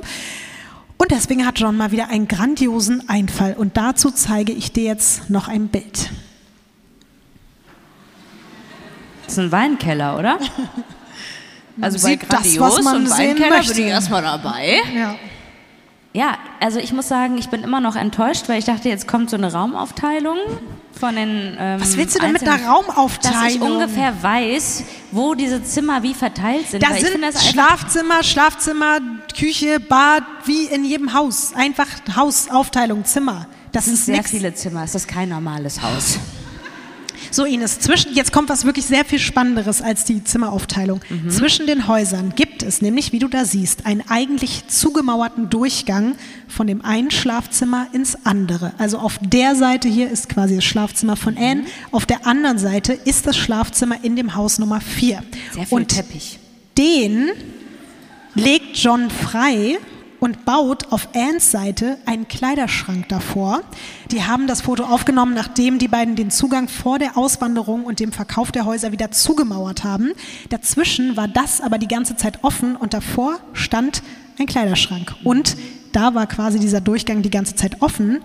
Und diesen Geheimdurchgang nennen die beiden übrigens den Tunnel der Liebe. Ja. Den habe ich auch zwischen meinen Zähnen. Ich weiß. Es ist dann auch so, dass sich John die meiste Zeit bei Anne im Haus aufhält. Nur wenn es klingelt oder ein Auto vorfährt, dann verschwindet er ganz schnell in diesem Loch auf der anderen Seite. Du hast jetzt gerade auch schon den Teppich, ja? Aber tatsächlich muss man sagen, also ich wollte es eigentlich gar nicht unbedingt so sagen wegen der Kirche und so, aber die beiden hatten schon ein auffällig aktives Sexleben für schon mehr als 30 Jahre Warum Ehe. erzählst du das denn nicht? Ich erzähle das jetzt, äh, ich weiß ich auch nicht, ich dachte das ist so es ein Sadomaso-Raum. Nee, nee, ich wollte damit nur sagen, dass die das auch wirklich, glaube ich, so im sexuellen Sinne ernsthaft den Tunnel der Liebe genannt haben, weil John dann immer durch den Tunnel rüber in den anderen Tunnel rein und ja, ja keine Ahnung. Also, Ficky, Ficky. du hast ja gerade schon auch den Teppich angesprochen und es ist Da wurde wahrscheinlich auch viel gekniet. Deswegen viel Teppich. Ja. ich wollte irgendwie nicht, dass es heute in man diese muss Richtung aufpassen, man kriegt sonst so einen Brand. Ja. Irgendwie, das ist, ja. Äh, ja. Dieser Durchgang ist nicht die einzige bauliche Raffinesse, um das geme- gemeinsame Versteckspiel da aufrechtzuerhalten. Unter diesem Teppichboden, den du da siehst, im oberen Stockwerk zwischen Haus Nummer 3 und Nummer 4, verlegt John einfach richtig viel Zement über den Dielen, damit die nicht knarren können, wenn er mal wieder von einem ins andere Haus in sein Versteck flüchten muss. ja, das ist auch das Wichtigste bei der Sache, ne? Aber findest du es nicht ein bisschen schlau? Ja, ehrlich gesagt würde ich mir denken, wen juckt's? Naja, weil Leute da sind. Also wenn jetzt ein Polizist kommt und er rennt in dem Moment noch schnell von da, von da nach da und der Ah. Polizist hört, oh, warum knarren denn da die Dielen, äh, Frau Darwin? Wer ist denn da? Und so ist Zement darüber, die Dielen knarren nicht und er kann schnell von einem ins andere Haus flüchten, weißt du? Von daher Aber finde ich wie schon oft schlau. kommt das vor, dafür, dass Das- man Zement verlegt? Das kommt relativ oft vor anscheinend. Diese Vorkehrung wird, und jetzt wird es echt wieder ganz schön makaber, auch vor allen Dingen wegen der Söhne getroffen. Wir haben ja schon festgestellt, nicht nur, dass Anne und John ihre eigenen Kinder einfach mal in dem Glauben lassen, der Vater wäre ertrunken, Woran die natürlich auch immer noch zu knabbern haben, Anthony und Mark schlafen einfach mehrmals in diesen Jahren, ohne es zu wissen, nur wenige Meter entfernt von ihrem angeblich toten Vater, wenn sie mal wieder ihre angeblich trauernde Mutter besuchen kommen. Und die haben da irgendwelche Sexspiele. Ja, wahrscheinlich. Auf, auf dem braunen Teppich. Oder in dem Tunnel der Liebe vielleicht Ja. sogar, wer weiß es. Und die schlafen in einem der sieben Schlafzimmer, während die Eltern weinen. gerade. Ja. Ja. Es ist schon wirklich ganz abartig. Dieser Fakt ist schon an Dreistigkeit schwer zu toppen, aber auch ansonsten scheint John sowas wie Skrupel nicht zu kennen. Er geht, wenn ihm die Decke auf den Kopf fällt, manchmal verkleidet draußen spazieren. In dem Ort, in dem ihn wirklich alle kennen und ihn alle für tot halten, humpelt er regelmäßig zum Strand. Er geht sogar in die Bibliothek von Seaton Carew. Und das wirklich nur ein Monat und ein Tag, nachdem er angeblich auf See verschollen ist. Warum humpelt der? Weil er denkt, dann wird er nicht erkannt. Na, sehr schlau. Ja. Hat ja funktioniert, muss man mal ganz ehrlich sagen, ne? Naja, es hat insofern nicht funktioniert, dass zum Beispiel ein Nachbar John mehrmals zu erkennen glaubt und irgendwann die Polizei ruft. Und er berichtet dann am Telefon, er habe mit großer Sicherheit John Darwin mit einem Hut und einem riesigen Bart durch Seaton Carew Schlecht gehumpelt humpeln gesehen, sehen. ja. Und der sagt sogar, ey, zwei oder dreimal. Und der Polizist am Telefon oder die Polizistin oder Polizistinnen, ich weiß es nicht, nehmen das halt nicht so richtig ernst. Auch ein ehemaliger Gefängniskollege von John meldet sich bei der Polizei, er habe John am Strand gesehen. Aber Anne sagt dann der Polizei, die bei ihr mal wieder vor der Tür steht, der Kollege habe sich geirrt. Das wäre nur ein Cousin gewesen, bei dem immer alle sagen, der sieht ja genauso aus wie John und der wäre gerade zu Besuch gewesen. Und das wäre der Mann am Strand gewesen. Dann gibt es noch einen weiteren Vorfall. Ein älterer Mieter aus dem Nachbarhaus erkennt ihn direkt vor der Hausnummer 4 und fragt ihn, sind Sie nicht angeblich tot? Darauf erwidert John, dass der Nachbar tot sein wird, wenn er mit irgendwem darüber redet. Charmant. Ja, und was glaubst du, was hat der Nachbar getan? Nix gesagt. Hat mit niemandem darüber geredet. Und die Kollegin, was ich vorhin erzählt habe, die Anne immer wieder flüstern telefonieren hört, hat irgendwann das Gefühl, sie würde nicht mit irgendeinem Mann sprechen, sondern mit ihrem toten Mann am Telefon reden. Aber auch sie traut sich erstes zu melden, als Anne schon in Panama ist. Und so geht dieses wahnsinnige Versteckspiel einfach ungestört weiter und weiter und nimmt noch viel krassere Formen an. Knapp ein Jahr nach seinem Verschwinden schmiedet John nämlich Pläne, um aus dieser Tristesse in seinem Versteck ausbrechen zu können. Er schleicht verkleidet in eine Art lokales Archiv für Bürger und Bürgerinnen der Stadt und findet dort die Geburtsurkunde eines John Jones. Der ist wenige Tage nach ihm geboren, aber noch als Baby verstorben. Und John schafft es, sich eine Kopie dieser Urkunde zu erstellen. Und ab jetzt ist er John Jones. Er hat sich nämlich überlegt, wenn er schon die Identität von jemandem klaut, dann soll der auch John heißen. Weil er meinte, wenn er irgendwo über die Straße läuft und jemand erkennt und sagt John, dann will er sich quasi immer noch umdrehen. Unglaublicherweise beantragt er unter diesem Namen einen Reisepass, sogar mit der echten Adresse an der Strandpromenade in der Hausnummer 3. Und er bekommt einen offiziellen Pass zugeschickt. Als John Jones fliegt er dann zusammen mit seiner Frau nach Zypern. Während die Söhne denken, die arme Mutter muss zum ersten Mal alleine reisen und die macht das so toll, da sitzt sie eigentlich mit ihrem Mann am Strand und trinkt griechischen Wein und die beiden Oder, äh, ja. Ja, vielleicht auch das.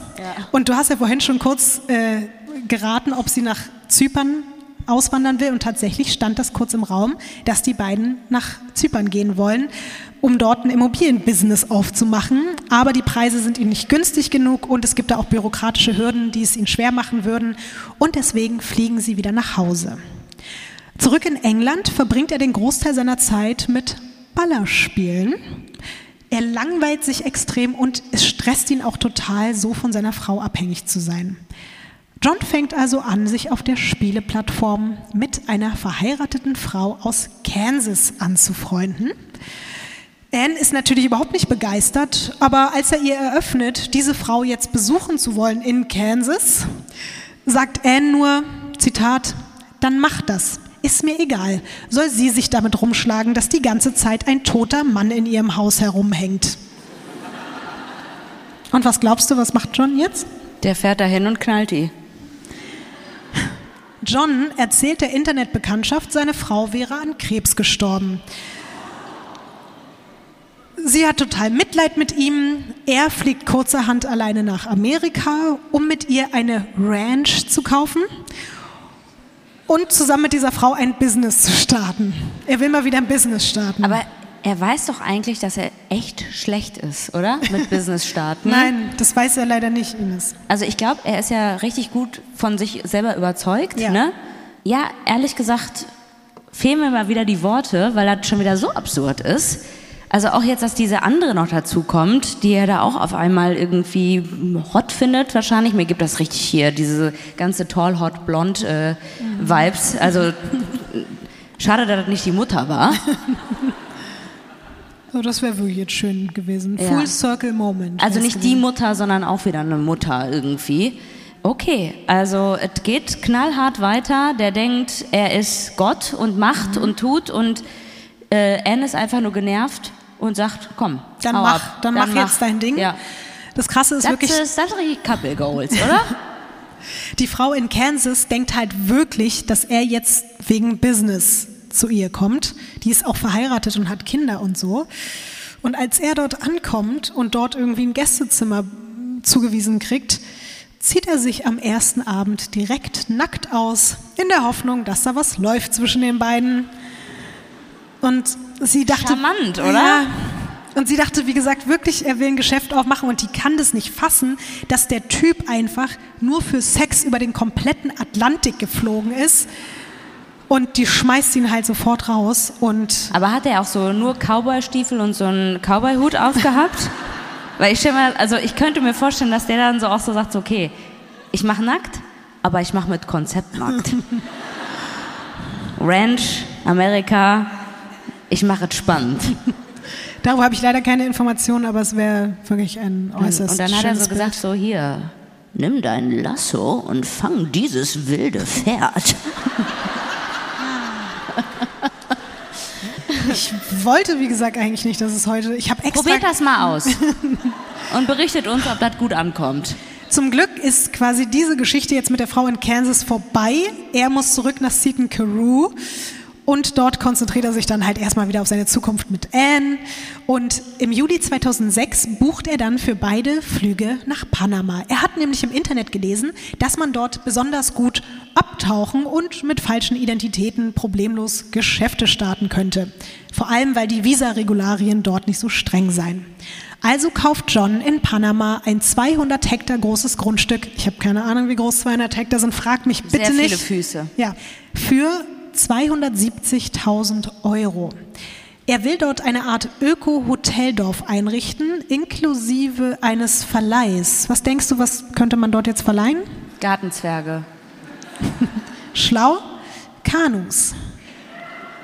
Natürlich will der Kanumann Kanus verleihen. Kajaks, oder? Kajaks, Kanus.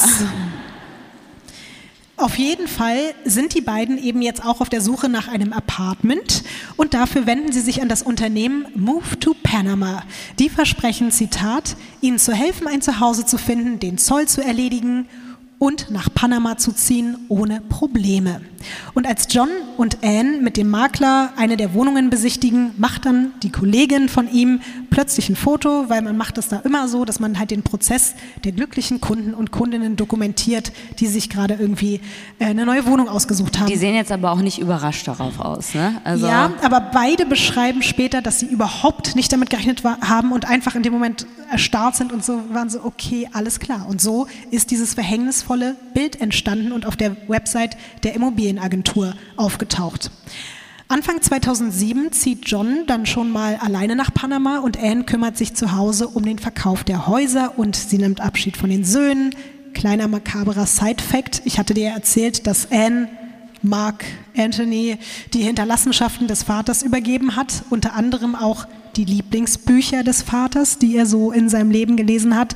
Und was erst später aufgefallen ist, eines der Bücher wurde einfach erst 2004 veröffentlicht, also zwei Jahre nach Johns vermeintlichem Tod, würde mir niemals passieren, sowas. weil du nicht lesen kannst. Oder? Danke. Nein, ich frage jetzt, wie du das meinst. Nee, es wäre so auf jeden Fall, also ich könnte auch Mark Anthony Chantal sein, das dritte Kind, was einfach nicht gemerkt hätte, dass dieses Buch 2004 erst rausgekommen ist. Ja, okay, gut, das verstehe ich, aber ich wollte jetzt auch keine Menschen, die nicht lesen können. Ich meinte eher so, okay, warte, wie komme ich hier wieder raus? Schnell zurück. Fass meinen Fuß an. Noch nicht, Ines. Noch nicht. Ich heb mir diesen großen Moment noch auf. Vielleicht passiert er heute noch. Viel. Wollt ihr das wirklich? Also irgendwie. Was hast du mit den Leuten gemacht? Du hast alle fußkrank gemacht irgendwie mit deinem. Das ist eine gemeinsame Sache, ja? Gut. Also das ist der Liebestunnel, wie gesagt, den haben wir gemeinsam erbaut. Wir sind zurück bei John, weil der hat unterdessen eigentlich noch viel größere Probleme in Panama. Er stellt nämlich fest, dass sich ganz plötzlich, und das ist wirklich einfach richtig großes Pech, die Visabestimmungen in ihrer Wahlheimat geändert haben. Und plötzlich muss er seine Identität als John Jones durch die polizeilichen Behörden in UK bestätigen lassen. Und davon war vorher wirklich niemals die Rede. Und deswegen kommt er auf die nächste glorreiche Idee, nämlich er denkt sich so, okay, nach Seaton Carew kann ich nicht gehen, weil da wissen ja sofort alle Bescheid. Also nimmt er sich vor, nach London zu fliegen, sich als vermisste Person auf einer Polizeistation zu melden und zu berichten, dass er Amnesie hat. Und es ist wirklich so, dass er in seiner optimistischen oder sagen wir jetzt einfach mal wirklich, wie es ist, größenwahnsinnigen Vorstellung ich. denkt, dass die Polizisten ihm jetzt einfach dieses Gutachten ausstellen, was er dafür den Visa-Antrag in Panama braucht, und dann fliegt er genauso schnell zurück, wie er gekommen ist. Und so kehren wir jetzt also zurück an den Tag, als John Darwin zusammen mit seinen überglücklichen Söhnen die Wache verlässt. Die polizeilichen Befragungen und die psychologischen Untersuchungen sind halt für die nächsten Tage geplant. Die sagen, gehen Sie erstmal nach Hause, er darf sich ausruhen. Währenddessen verbreitet sich das Thema in den Nachrichten wie ein Lauffeuer. Und dann gibt es eine aufmerksame Frau, die so ein bisschen Sherlock-Vibes hat, vielleicht wie ich auch manchmal. Die liest nämlich am nächsten Tag einen Artikel über Johns Wiederauftauchen und auch davon, dass Anne Darwin mittlerweile in Panama lebt. Also googelt sie einfach mal, wirklich so aus Spaß, John, Anne und Panama. Und dann entdeckt sie wirklich genau das Foto des strahlenden Ehepaars Darwin neben einem Immobilienberater aus Panama City. Und das gucken wir uns jetzt nochmal an. Genau dieses Foto erscheint und die kann ihren Augen nicht trauen. Zeitstempel in der Ecke des Auch Fotos. noch, ne? 14, dass das auch noch dazu ist. Ja. Ne? 14.07.2006. Sie weiß erstmal nicht so genau, was sie jetzt damit anfangen soll und deswegen schickt sie das Foto anonym per E-Mail an die Polizei und auch noch an den Daily Mirror. Ja, und genau mit diesem Bild wird Anne also in Panama von dem Journalisten konfrontiert. Was glaubst du, wie reagiert sie denn jetzt darauf? Anne jetzt, die sagt, nee, Einfach nein. das bin ich nicht. ja.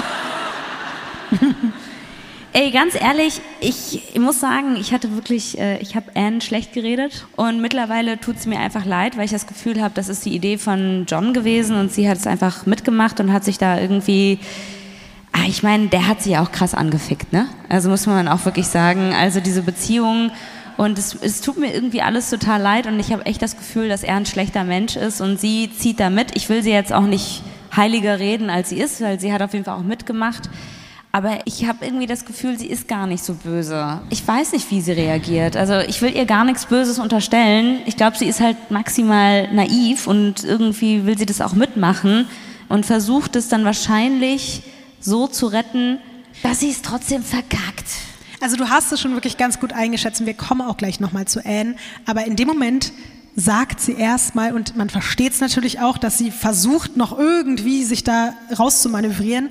Und sie sagt, sie hätte geglaubt, ihr Mann sei tot gewesen, also genauso wie das alles in der Öffentlichkeit auch dargestellt wurde. Und ein Jahr später hätte er plötzlich lebendig vor ihrer Tür gestanden und sie hätte von nichts gewusst und dann hat sie quasi sich einfach darauf eingelassen, weil dann war er halt wieder da. Aber das kauft ja auch niemand ab. Wenige Tage später fliegt Anne dann zur Klärung dieser ganzen Sache notgedrungen nach Großbritannien zurück, wo sie schon am Flughafen in Manchester erwartet wird. Und auch der angeblich von Amnesie geplagte John wird bei seinem Sohn Anthony zu Hause abgeholt und davon gucken wir uns jetzt auch nochmal Bilder an. Oh, da ist die Flappe aber ganz weit unten, ne? Also vorher war ja immer so Big Smile, jetzt äh, merkt man, die Laune ist nach unten gegangen. Äh, ich habe jetzt irgendwie gedacht, als du gesagt hast, sie werden von Anthony abgeholt. Ähm, wer ist denn jetzt Anthony? Achso, nee, Anthony, er wird beim, beim Anthony zu Hause abgeholt. Also Ah. ich glaube, da ist er jetzt schon bei der Polizeistation, aber er wird bei Anthony verhaftet und dann wird er auch weggebracht. Weil du gerade nach Mark oder beziehungsweise Anthony, Mark Anthony, bist ja eine und dieselbe Person gefragt hast. Ja, wir Es wissen ja auch immer noch nicht, wer, wer ist, ne? Ja, ja, ja. Ja. Gebe ich auch zu. Ja. Ja. Ähm, es ist so, dass Mark und Anthony einige Tage nach den Verhaftungen, die geben eine öffentliche Erklärung ab und die sagen jetzt, wir wollen mit unseren Eltern nichts mehr zu tun haben. Und sie sagen auch, sie fühlen sich, als wären sie einfach ganz krass gescampt worden, was sie ja auch wurden. Und das Schlimme ist, dass man sogar noch in Betracht zieht, dass die da mit unter der Decke stecken, aber die sagen eben ganz schnell, wir haben von nichts gewusst. Und John und Anne Darwin kommen dann in Untersuchungshaft und 2008 beginnt der Prozess. Beide werden wegen Versicherungsbetrug, Bargeldbeschaffung durch Täuschung und wegen des Gebrauchs von kriminellem Eigentum angeklagt. John zudem wegen Urkundenfälschung und Missbrauch von Ausweispapieren. Mark und Anthony sagen vor Gericht gegen ihre Eltern aus und Anne zeigt sich von Anfang an extrem reumütig. Also auch so ein bisschen so, wie du es gerade schon eingeschätzt hast. Während John noch versucht, das Ausmaß seiner Verbrechen runterzuspielen, er sagt, Zitat, ich habe Geld von einer Versicherungsgesellschaft genommen, aber ich habe niemanden getötet. Cool. Einfach ein netter Typ. Ja.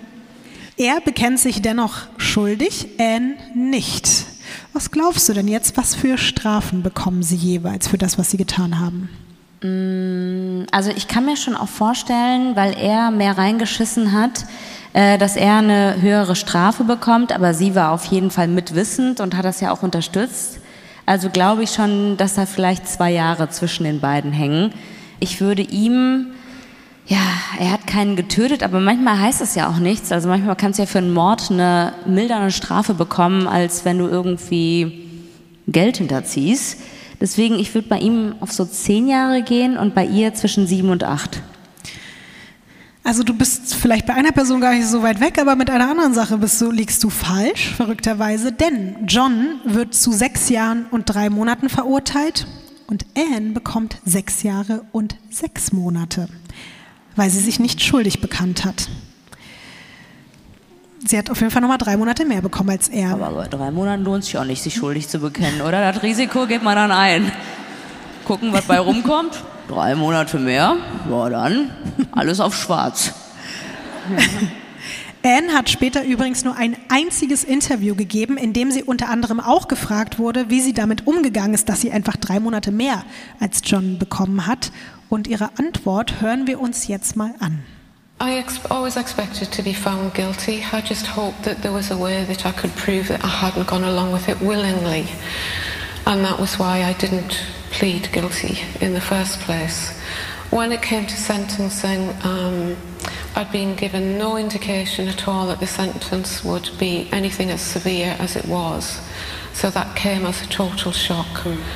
Um, yes, I deserved to be sentenced. Uh, I committed a crime and I deserved the punishment. But um, nothing to that extent. I just wasn't prepared for that at all. Bevor du das jetzt übersetzt, ne? Kennst du den Moment, wenn du die Stimme hörst und du denkst dir so, boah, Jetzt im das muss eine Sinne. richtige Sexbombe sein? Du weißt schon, dass das. Ey, als ich gerade die Stimme gehört habe, dachte ich mir so, warum haben die denn nie was mit ihrer Stimme gemacht? Wer weiß, vielleicht haben die was mit ihrer Stimme gemacht. Also, Also die beiden ist, jetzt. Also wirklich eine zauberhafte Feenstimme, diese Frau, oder? okay. Sex-Hotline hätte die auf jeden Fall ordentlich Kohle verdient. Das wäre die Business-Idee von John. Oder Radio, gewesen. ne? Ja. Das kennen wir ja selber stimmt. auch. Also Anne sagt, dass sie gehofft hätte, dass man feststellt, dass sie natürlich zwar schuldig ist, das sieht sie auch selbst ein, aber eben nicht so richtig auf freiwilliger Basis, so wie du es auch schon so ein bisschen eingeschätzt hast. Sie sagt auch, dass sie es verdient hat, verurteilt zu werden, weil sie eben eine Straftat begangen hat, aber dass das in dem Ausmaß schon auch ein krasser Schock für sie war und sie einfach nicht darauf vorbereitet war. Anne und John bleiben während ihrer Zeit im Gefängnis erstmal ein Paar, aber als John im Januar 2011 entlassen wird, drei Monate vor Anne, Ficky, ficky. kommt an die Öffentlichkeit, und das steht auch wieder in allen Zeitungen, in allen Boulevardblättern, dass er vom Knast aus allen möglichen Frauen geschrieben hat. Überraschung, oder? Ja, Unter anderem einer 20 Jahre jüngeren Ukrainerin, der er in Briefen erzählt, wie hoch sein Sexdrive ist und im Detail über 30, 40 Briefe hinweg seinen Penis beschrieben hat. Und? Wie hat er ihn beschrieben? Diese Briefe liegen mir leider nicht vor. I have a very small dick, uh, but I know the right technique. And maybe it's uh, looking like a Gartenzwerg. but I have seven rooms, so we will find a way.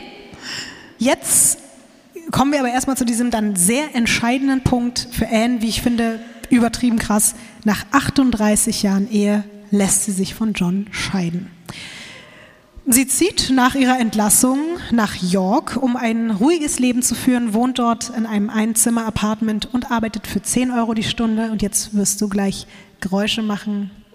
Irgendwas In mit einem Tieren. Heim für Hunde. Ja, ich Ja. wusste, dass sie eigentlich ein guter Mensch ist. Wir kommen nochmal zu Mark Anthony zurück. Ähm, Aber muss man auch mal ganz ehrlich sagen, irgendwie auch cool, oder? Dass sie jetzt am Ende des Tages doch weiß, sie hat Scheiße gebaut und sie versucht jetzt irgendwie noch in meiner Welt es irgendwie gut zu machen und dass sie jetzt irgendwie anderen Lebewesen nochmal helfen Total. möchte. Und auch so für, sage ich mal, relativ wenig Geld. Sie lebt ganz bescheiden und das spiegelt sich dann auch wieder, was die Söhne betrifft. Mark und Anthony haben ihr viele Jahre später verziehen. Und das war dann auch nochmal so in der Presse.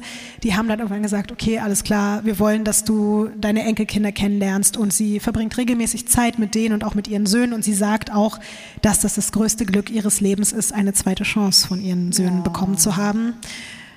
John wird 2013 nochmal verhaftet, weil er gegen seine Bewährungsauflagen verstößt, indem er in die Ukraine fliegt zu der Frau, der er jahrelang von seinem Penis berichtet hat.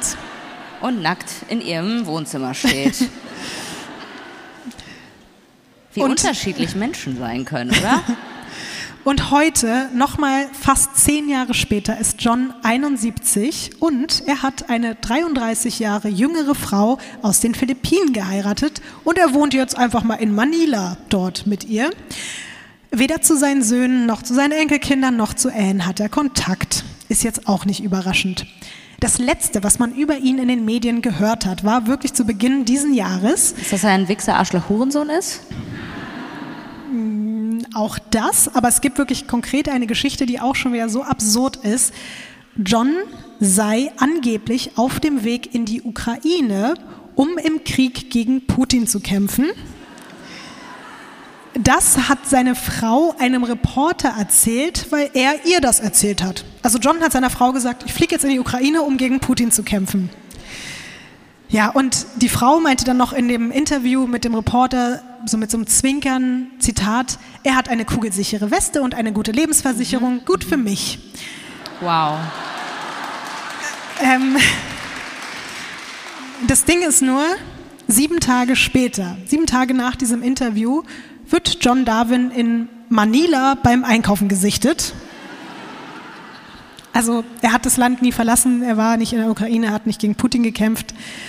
Es hat sich also nicht viel geändert, was den Kanumann betrifft.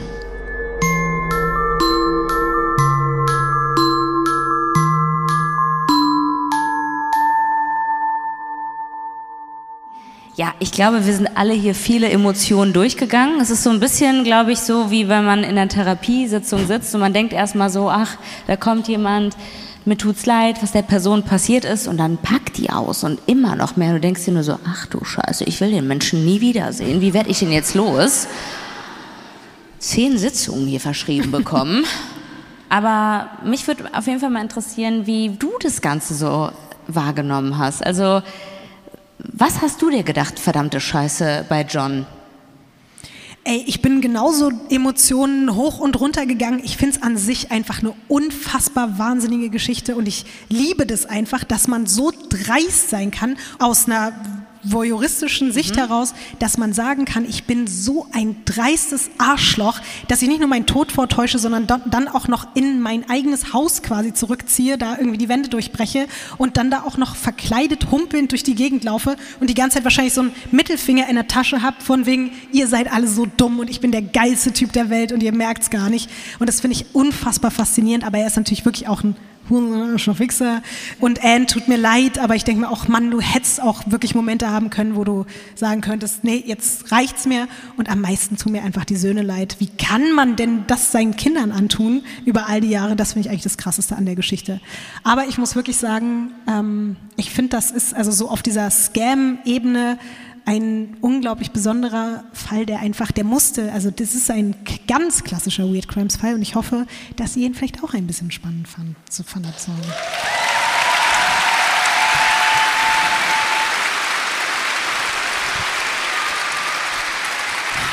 Es ist auf jeden Fall Zeit, leider Tschüss zu sagen. Soll ich jetzt zum Schluss noch irgendwie, soll ich noch deinen Fuß anfassen? Ja. Oder? Angst, dass hier irgendwelche Fuß, Fußfetischisten im Steffi, Publikum mach sitzen Fotos. Und, äh, weißt du? Ja.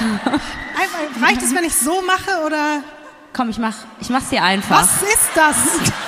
Ah, ich mache das jetzt nur für euch, nicht für Ines. Ja, ich mache das nur für euch. So. Okay, so.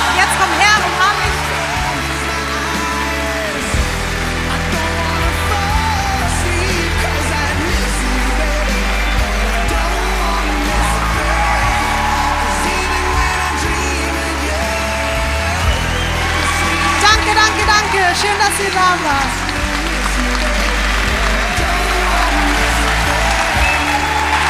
Danke, dass ihr so ein tolles Publikum wart. Ja, Wirklich. danke. Vielen, vielen Dank. Schönen Abend euch noch. Kommt Gute gut nach Nacht. Hause.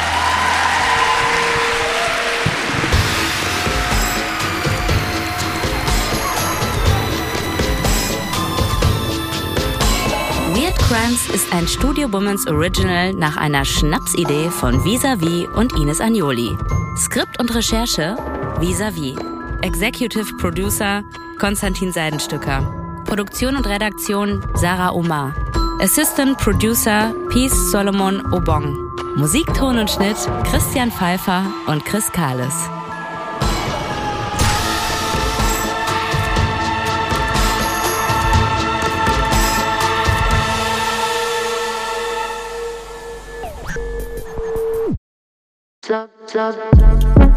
Buh, Stefanie Giesinger hier. Mit mir habt ihr nicht gerechnet, oder? Ich bin nur kurz hier, um euch über meinen Podcast zu erzählen, G-Spot. Bei dem spreche ich über alle möglichen Themen, wie zum Beispiel Sex, Feminismus, Beziehungen und auch vergangene Beziehungen. In der aktuellen Folge spreche ich mit meinem Ex-Partner Markus Butler über alles, was wir so erlebt haben, was wir vielleicht sogar bereuen, wie wir uns jetzt fühlen, wie wir Liebe sehen und was wir uns für die Zukunft wünschen. Also, falls ihr Lust habt reinzuhören, würde ich mich sehr freuen. Bis dann! Diese Folge wurde dir präsentiert von Simon Mobile. Dein Mobilfunktarif von Waschbär Simon.